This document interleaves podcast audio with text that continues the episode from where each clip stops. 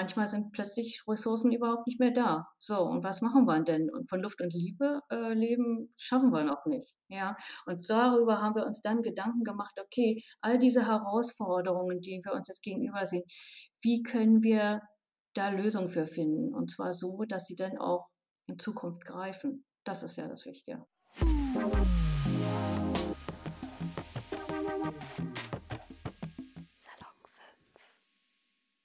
Hallo, ich bin Emma und ich habe heute wieder eine Gästin bei mir und wir sprechen äh, über das Thema Ernährung der Zukunft und äh, gesellschaftliche Entwicklung und was das alles mit unserem Essen zu tun hat.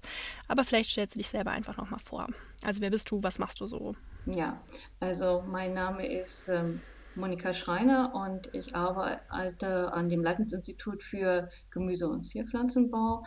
Ähm, ich arbeite dort in einer oder leite dort eine Abteilung, die sich mit äh, Qualität von Pflanzen beschäftigt und mit der Auswirkung auf die, ja, auf die menschliche Ernährung. Du arbeitest ja auch beim Projekt Food for Future. Vielleicht kannst du das mal ein bisschen genauer erklären, was das eigentlich ist. Ja, äh, Food for Future ist ein Verbundprojekt, das heißt, dass da ganz viele verschiedene Institutionen dran arbeiten, verschiedene Forschungseinrichtungen. Und da geht es darum, dass wir sagen, ja, wir werden in im Jahr 2050 über 9 Milliarden Menschen sein. Wir haben ja gerade die 8 Milliarden Grenze geknackt. Ähm, äh, wie können wir die ernähren? Das werden wir sicherlich nicht mehr so machen können, wie es bisher gelaufen ist. Und ähm, so denken wir, dass wir ganz andere Nahrungsquellen nutzen müssen, nicht nur Obst, Gemüse, Tiere, die wir so gängig kennen, wie Rind, Schwein, Huhn, sondern wir meinen eben auch, wir müssen gleichzeitig Frischwasser sparen. Auch hier bei uns in Brandenburg zum Beispiel ist, es, ist der Regen knapp und denken eben, Salzwasser könnten wir nutzen. Und da geht es ganz klar dann, okay, wer kann im Salzwasser leben? Das sind Makroalgen, ganz toll, kennen vielleicht auch einige von euch. Dann, ähm, äh, was auch alle kennen, Quallen. Mhm aber eben solche Arten, die man ganz gut essen kann. Und ähm, dann haben wir Halophyten. Das sind ganz spezielle Pflanzen, die auf salzhaltigen Böden, also an der Küste zum Beispiel, wachsen können und auch mit Salzwasser gegossen werden können. Und dann noch Insekten. Mhm. Hm? Und zwar deswegen, weil Insekten all das äh, als, als verwerten können, was wir zum Beispiel nicht essen würden. Dann hätten wir keine, keinen, ähm, ja, keinen Abfall mehr, kein Food Waste. Okay, das klingt ja auf jeden Fall alles äh, sehr spannend. Wie arbeitet ihr denn? Das sind ja jetzt doch sehr unterschiedliche Ansätze, mit denen ihr euch da beschäftigt. Ja, wir haben für jeden dieser Organismen oder dieser Nahrungsquelle haben wir eine Expertengruppe und wir setzen uns zusammen, überlegen, wie wir das äh, zusammen gestalten können. Wir haben dann auch noch Materialwissenschaftler dabei, die dann praktisch diesen urbanen Biokultivierungsraum entwickeln. Und ähm, ja, wir sind eigentlich auch schon ganz gut gekommen. Wir haben einfach gesehen, okay, wo können die am besten wachsen, welche Bedingungen brauchen sie und jetzt versuchen wir alles in einen Raum zu packen, alles in einen Kultivierungsraum, um das zusammen ja, anziehen zu können. Und das dann möglichst in der Stadt, auch da, wo die meisten Leute wohnen. Mhm. Ähm, man kriegt ja in den Medien viel irgendwie mit, dass Ernährung und die Welt, in der wir leben und Gesellschaft irgendwie zusammenhängen, gerade bei diesem Klimaaspekt. Mhm. Ihr geht dabei ja aber noch auf zwei andere Ansätze ein, dieses No Trade und No Land, habe ich gelesen. Vielleicht ja. kannst du das ja ein bisschen erklären. Ja, klar. Ähm, das sind dieses No Trade, No Land, also kein, kein Handel und, und, und kein Land, sind für uns extreme Zukunftsszenarien gewesen, wo wir gesagt haben, okay, was machen wir denn, wenn das so weitergeht wie bisher? Wenn wir so viele Menschen sind, haben wir irgendwann nur noch Platz, um da drauf zu wohnen und wir haben gar kein Land mehr, um darauf was, was zu kultivieren. Und No Trade haben wir alle jetzt schon sehr schön erlebt durch Corona oder durch, die, durch, die, durch den Ukraine-Krieg jetzt, manchmal sind plötzlich Ressourcen überhaupt nicht mehr da. So, und was machen wir denn? Und von Luft und Liebe äh, leben schaffen mhm. wir noch nicht. Ja, und darüber haben wir uns dann Gedanken gemacht, okay, all diese Herausforderungen, die wir uns jetzt gegenüber sehen, wie können wir da Lösungen für finden? Und zwar so, dass sie dann auch in Zukunft greifen. Das ist ja das Wichtige. Und geht das mit diesem Klimaaspekt dann auch einher oder sind das so zusätzliche andere Prognosen? Nee, es, es passt schon sehr gut, denn all das, was wir uns vorstellen, würden wir mit Indoor Farming machen. Das bedeutet, dass wir in in Räumen unsere Pflanzen, unsere Organismen kultivieren und damit ganz witterungsunabhängig sind. Und wenn wir uns dann noch mit regenerativen Energien versorgen, dann sind wir eigentlich fein raus. Okay, ja, das klingt, äh, klingt auf jeden Fall spannend. Kann man denn gegen diese, ja, du hast gesagt, Extremprognosen, dass man halt gar keine Fläche mehr hat und gar keinen ähm, gar keinen Handel mehr hat, kann man denn dagegen irgendwas tun oder geht es gar nicht darum, diese Ansätze zu verhindern, sondern eher damit umzugehen? Beides würde ich sagen. Das, das, das, was wir uns überlegen, ist, wenn das wirklich ganz hart auf hart kommt, was können, wie können wir dann eben unabhängig von all diesen Begrenzungen wirklich noch Nahrung produzieren? Und das andere ist auch, dass wir natürlich Lösungen anbieten. Wenn wir in der Stadt alles anziehen, alles kultivieren, dann wird ja weniger Land, weniger Fläche benutzt die sonst so üblicherweise für, für Felder und Äcker zur Verfügung steht. Wir könnten damit also auch Möglichkeiten schaffen, dass wieder ähm, mehr Land zur Verfügung steht für Sachen, also Weizen oder, oder Kartoffeln ist, glaube ich, relativ schwierig, die im Indoor-Farming anzuziehen. Ja, das kannst mhm. du viel mit Gemüse und Kräuter und sowas machen und eben mit Fisch und, und Algen und Garnelen, äh, sodass wir das schön kombinieren könnten. Und dann hätten wir vielleicht eine Lösung, die gangbar ist. Mhm. Das heißt, es geht gar nicht darum, jetzt nur noch irgendwie diese neuen Sachen zu machen, sondern das irgendwie zu mischen mit dem, was schon da ist. Ja, genau. Ich denke in der Kombination, das ist wieder wie üblich, der goldene Mittelweg. Mm. Ja, da liegt unsere Lösung. Du hast ja jetzt schon mehrfach dieses Indoor-Farming angesprochen in der mhm. Stadt. Ich kann mir das irgendwie jetzt noch nicht so gut vorstellen. Vielleicht kannst du so ein bisschen genauer erklären, was da eure Ideen sind. Ja, wir denken, dass es in der Stadt ganz viel Platz eigentlich gibt, der gar nicht genutzt wird. Ähm, zum Beispiel Berlin wäre ja so ein typisches Beispiel. Da gibt es äh, große innerstädtische Flughäfen, Tempelhof und Tegel. Mhm. Da ist immer noch viel Freifläche, auch in den alten Gebäuden de, des Flughafens, wo man ganz viele Nutzungsmöglichkeiten hätte. Dann haben wir auch in der U-Bahn viele Tunnelsysteme, die nicht genutzt werden. Auch das könnte man machen. In London übrigens machen sie sowas schon. Ach cool. Oder man könnte auf die Dächer gehen, sogenanntes Rooftop-Gewächshaus. Oder äh, wir gehen in Industriebrachen, also Industriegebäude, die stillgelegt sind, ja, alte Gewerbezentren. Oder äh, Corona hat es gezeigt, wir, viele von uns sind im Homeoffice, brauchen wir all noch die ganzen Bürogebäude.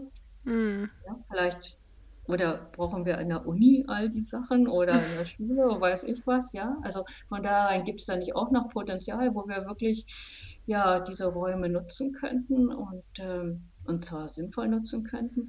Und deswegen arbeiten wir dann eben auch mit Leuten zusammen. Wir wollen eben nicht mal so, so ein, wie soll ich das sagen, immer so ein Konstrukt haben wie ein Gewächshaus. Das ist mhm. ja immer festgelegt in seiner Form. Wir arbeiten jetzt mit Materialien, die ganz individuell formbar sind, sich jeder Umgebung anpassen können. Ja, und dann kannst du dann eben auch solche alten Häuser nutzen. Ist das denn dann am Ende leichter oder schwieriger da anzubauen? Also ich meine damit so ein bisschen, also die ganzen Sachen, also ein Gewächshaus, wie man das baut, das wissen vielleicht viele Leute und das steht und da weiß man, wie das funktioniert, aber das, äh, die anderen Sachen muss man ja alle ausprobieren und individuell anpassen, ob es jetzt ein U-Bahn-Schacht ist, weil da ist es wahrscheinlich auch kalt und da ist es dunkel, dann muss man das Licht irgendwie ersetzen. Genau. Oder auf einem Dach, dann kann man es nicht vor der Sonne schützen, also ja, da, darüber haben wir uns natürlich auch Gedanken gemacht und wir haben Materialien verwendet, verwenden Materialien, die ganz leicht formbar sind ähm, sowas zum Beispiel beim Flugzeug, was die Innenauskleidung ist, das ist ganz leicht, aber stabil. Sowas in der Art nutzen wir aber auch. Und was dann gemacht wird, das ist eben auch eine neue Entwicklung, dann wird äh, die, die Technik, die wir nutzen, zum Beispiel um zu erwärmen oder um zu beleuchten, die wird draufgedruckt mit 3D-Druck. Hm. Ja, dass man also die Funktion, die so ein Material erfüllen muss, integrieren kann gleich in das Material. Und das macht es uns natürlich wesentlich leichter. Und LEDs sind energiesparend, da hätten wir es schon. Und auch bestimmte Wärmequellen könnten wir da drin integrieren. Also da versuchen wir ganz neue Wege zu gehen. Das klingt ja. Das, ja, ist ja schon fast auch schon nicht mehr nachhaltig, ja. Äh, Entschuldigung, was war gerade? Ja, ich sage auch die Materialien, die jetzt verwendet werden, wie äh, für die Gewächshäuser, Plastikfolien oder Glas, ist ja nicht unbedingt so nachhaltig. Wir versuchen wirklich eben Materialien zu entwickeln, die auch in dieser Hinsicht mit mit Naturfasern arbeiten und die daher eben auch viel nachhaltiger sind. Das klingt total cool, finde ich, aber auch irgendwie sehr aufwendig und teuer. Kann das sein? Also.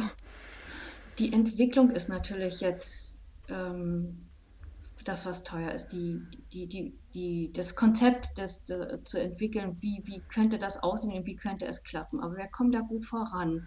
Und wir sind jetzt, wir sind jetzt in so einer Phase, wo man sagt, okay, wir haben das in so einem, ja, im Labor haben wir das ausgetestet und wir hoffen, dass wir dann in ein, zwei Jahren so weit sind, dass wir das wirklich in der realen Umgebung testen können und dann mit Start-ups zusammenarbeiten und das weiterentwickeln, ja, und dann wirklich das in den Markt bringen können. Das heißt, das Ziel ist, dass ihr das so in den nächsten Jahren dann wirklich, weiß ich nicht, dass ich äh, durch Münster laufe und da wirklich Gewächshäuser ja. auf dem Dach sind. Genau, genau. Also du erlebst es bestimmt. äh, ob ich das erlebe, ist noch eine andere Sache. Ja, aber das wäre natürlich genau das, was wir möchten. Ja, und das wäre auch echt der Hype. Wir wollen auch jetzt sowas aufbauen, zusammen mit der Hochschule für Technik und Wirtschaft die sitzt in Berlin, die haben ganz tolle Studiengänge wie Industrial Design. Wir wollen mit denen zusammenarbeiten, äh, um zu sehen, wie wir das dann auch ganz hautnah ähm, ja, mit, mit Bürgern zusammen diskutieren, mit Studierenden zusammen diskutieren, was denn da so noch andere Vorstellungen sind und wie man das eben ganz real auch vielleicht ins, weiß ich nicht, nicht nur ins Haus bringt, sondern vielleicht auch in, in deine Wohnung. Mhm. Hm? Ja, die, und die Lebensmittel, jetzt nicht, wenn sie aus meiner Wohnung kommen, aber wenn sie da in der Stadt ähm, gezüchtet werden oder produziert werden, ja. sollen die dann ganz normal im Supermarkt äh, verkauft werden oder gibt es dann dafür andere Abnahmearten? Also das eine wäre natürlich der Supermarkt. Wenn es, ähm, wenn, also Makroalgen kann man ja auch als Makroalge essen. Aber letztendlich, Insekten kann man auch als Insekt essen, aber ist eigentlich nicht so das, was wir uns hier so in Europa vorstellen. Wir denken eben, dass wir aus diesen einzelnen Organismen bestimmte Inhaltsstoffe heraus extrahieren, zum Beispiel die Eiweiße. Mhm. Und dann würden diese Eiweiße, diese Proteine genutzt werden, um ja, um ein Lebensmittel zu, zu entwickeln, was wir bereits alle kennen. Also zum Beispiel Insektenmehl, was Insektenprotein ist, fürs Brotbacken zu nutzen mhm. oder fürs Brötchenbacken. Oder Makroalgen gibt es jetzt auch so, da, da werden Dips hergestellt, schmeckt wie Thunfischsoße. Also nicht, dass man immer denkt, die ursprüngliche Form wird verzehrt, weil ich glaube, das ist nicht immer so unser Ding. Aber man könnte ganz neue oder Standardlebensmittel neu gestalten. Und mhm. das wollen wir eigentlich im Schwerpunkt machen. Und dann brauchen wir natürlich eben die Lebensmittelindustrie, die verarbeitende Industrie, die das als Zwischenstufe für uns machen müsste. Aber dann ist die Abnahme wahrscheinlich auch höher. Also ähm, ich habe jetzt im Rahmen dieser Woche auch einen Mehlwurm probiert, ähm, aber ich mhm. glaube auch, wenn der jetzt verarbeitet wäre, dass das mehr in der breiten Masse einfach ankommen würde. Und dann kann man das da wahrscheinlich mehr rausziehen. Auch. Ja, man schmeckt es auch dann nicht so. Ja, mhm. auch bei, der, bei diesem Makroalgen-Dip aus, der wie Thunfisch schmeckt, habe ich das nicht rausschmecken können, dass das eine Makroalge ist. Ich habe wirklich gedacht, wäre Thunfisch. Mhm. Ich denke, das, das, muss schon so sein, dass es uns auch schmeckt. Das ist ganz uns auch allen klar. Wir können da ganz tolle Produkte entwerfen, aber das muss schmecken. Ja, sonst wird das ein Flop. Hm. Okay. Ja, und wenn ihr das dann im großen Stil machen wollt. Also noch ist es ja nicht so weit. Was ist denn daran so ein bisschen schwer, diese Ansätze vielleicht durchzusetzen? Oder was fehlt denn noch, dass die jetzt wirklich überall jetzt schon so etabliert sind? Also das eine ist, dass man nicht einfach alle Nahrungsquellen äh, in, in, in, Verkehr bringen kann, also verkaufen kann. Äh, dafür braucht man eine Erlaubnis von einer europäischen Behörde, die müssen das gestatten. Ähm, und das Problem ist zum Beispiel, im Moment gibt es sowas für Quallen nicht. Und auch mhm. nur für ausgewählte Insektenarten. Wir sind da also begrenzt. Äh, und das ist eine hohe Hürde, da zu erreichen, dass die europäische Behörde sagt, okay, ähm, ihr, ihr, dürft das jetzt, das ist zugelassen, das ist äh, ein, ein Lebensmittel, was wir, was wir gestatten, in den, in, in den Markt zu bringen. Das ist eine der großen Hürden. Und dann natürlich auch hier wir selber. Also die meisten sagen eben bei Insekten und, und, und auch bei, bei Qualen, äh, mhm. auch da müssen wir dran arbeiten, dass, ähm, dass die Leute ähm, erkennen, dass auch das durchaus äh, schmecken kann, wenn das eben entsprechend zubereitet ist. Und ähm, was wir natürlich auch glauben, klar, die ganze, die ganze Lebensmittelproduktion, also die Agrarwirtschaft, die Landwirte, auch die müssen sich darauf einstellen, dass vielleicht mal andere Sachen kultiviert werden. Ich denke, das Berufsbild des Landwirts, des Agrarwirts wird sich eben auch ändern. Der wird viel mehr Techniker sein oder es ist äh, Analytiker oder, oder der muss umgehen können, der, mit, der muss mit Digitalisierung umgehen können. Und das ist vielleicht für manche gar nicht so einfach, aber ich denke, der Schritt wird kommen müssen. Wie in vielen anderen Berufen. Hm. Ja. ja. Das braucht dann wahrscheinlich auch einfach Zeit, denke ich mal. Das heißt, es ist wahrscheinlich eine Mischung aus Bürokratie, die einfach ein ja. bisschen langsam ist. Rahmenbedingungen, genau, genau. Ja, aber auch wir selber, wir selber, wir Verbraucher, wir müssen uns auch umstellen. Ja, mhm. Oder wir, die einen Beruf ausüben. Aber, aber so viel Zeit haben wir nicht mal. Wir müssen uns schon so ein bisschen. Mhm. Bis wann müsste das denn so passieren? Also ich denke, dass die ersten Ansätze dafür, dann ist es ja nicht gerade äh, flächendeckend, aber ich denke 2030 spätestens sollten wir wirklich ähm, die, die ersten Markteinführungen haben und dann sehen, ich meine, Food for Future ist nicht das einzige Projekt, was solche Zukunftsvisionen hat und dann eben sehen, was sonst noch äh, entwickelt wird und dann versuchen wirklich ähm, äh, das umzusetzen. Letztendlich die Klimaziele müssen erreicht werden. Da gibt es gar keine Diskussion drüber. Und die, die ersten sind, stehen 2030, die nächsten 2050. Und jetzt bei der, bei der Verhandlung COP27 mhm. ist ja alles nicht gerade so überzeugend gelaufen. Ja, also muss sich jeder an die eigene Nase fassen, jedes Land und versuchen, da individuell die Klimaziele zu erreichen. Mhm. Und dazu wollen wir einen Beitrag liefern. Ja, du meintest ja auch gerade, dass wir da als Einzelperson halt was machen müssen und irgendwie ja, auch offen bleiben müssen. Mhm. Wie kann das denn aussehen zum Beispiel? Was kann ich denn jetzt machen, wenn ich sage, hey, ich finde diese Ideen richtig cool, aber noch kann ich keine Qualle kaufen? Was ja, kann ich machen? Genau, genau. Also was, was, was, was jeder machen kann, Lebensmittel nicht wegschmeißen, mhm. sie verwerten. Also weil alleine das bedeutet so eine Belastung der Umwelt. Und was auch gut wäre, mehr, mehr pflanzenbasiert zu essen. Also mehr Gemüse, mehr Obst, mehr ähm, Hülsenfrüchte. Ähm, das wäre toll. Und weniger, weniger tierische Produkte, also insbesondere hier das Rind. Ich glaube, das ist fast überall jetzt schon. Das, das weiß jeder. Ja, mm. Weniger Fleisch essen wäre auch eine super Entlastung. Ähm, ich sage nicht kein Fleisch essen, das ist überhaupt nicht das Ding, aber eben weniger. Ja, das wäre schon absolut hilfreich. Und was auch toll wäre, und das kann man im, kann jeder auch im Supermarkt entscheiden, eben regionale oder saisonale Produkte zu essen. Also muss es wirklich die Ananas sein, vielleicht doch lieber zur Erdbeere greifen oder zum mm. Apfel. Und wenn ich mal zum Apfel nehme, dann nicht den aus Südafrika oder aus Chile, sondern den aus Deutschland. Ja, da, da, ganz simpel, ganz einfach. Und wenn ich jetzt so innovative Ansätze irgendwie unterstützen will, kann ich da als Privatperson auch irgendwas machen? Also es gibt ja durchaus schon ähm, äh, Produkte auf dem Markt bei den Makroalgen. Da könnte man das zumindest mal ausprobieren und mal sagen, okay, ähm, ich mache mal vielleicht ein Gericht mit Makroalgen, um auch im mhm. Bekanntenkreis das ähm, ja, bekannt zu machen und, und, und attraktiv zu machen und dass dann vielleicht auch die Ablehnung abgebaut wird, sich auf Neues einzulassen. Wenn, wenn ihr innovativ seid und zeigt, dass innovative Produkte auch schmecken können, dann seid ihr so die, sozusagen die Botschafter für uns und das wäre mhm. toll.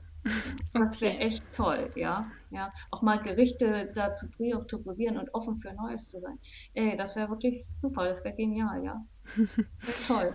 Ja, ich glaube, das können wir alle gerne machen. Also ich glaube, dass das Thema wirklich total viel Potenzial hat und irgendwie ist es ja, was du auch gesagt hast, es ist halt einfach nötig. So, wenn wir nicht alle hier äh, verhungern wollen, jetzt mal ganz blöd gesagt, dann wäre es schon schön, wenn wir da alle ein bisschen offener sind.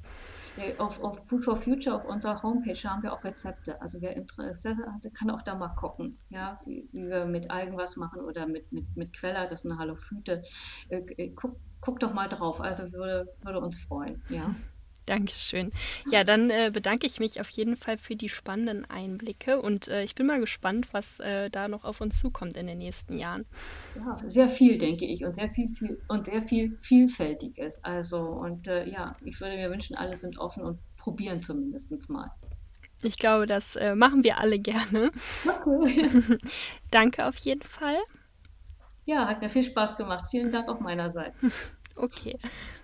Ja, das war's mit dem Interview für heute. Ich hoffe, ihr fandet es spannend. Ich fand es auf jeden Fall total interessant und ich glaube, da wird in der nächsten Zeit noch sehr viel auf uns zukommen.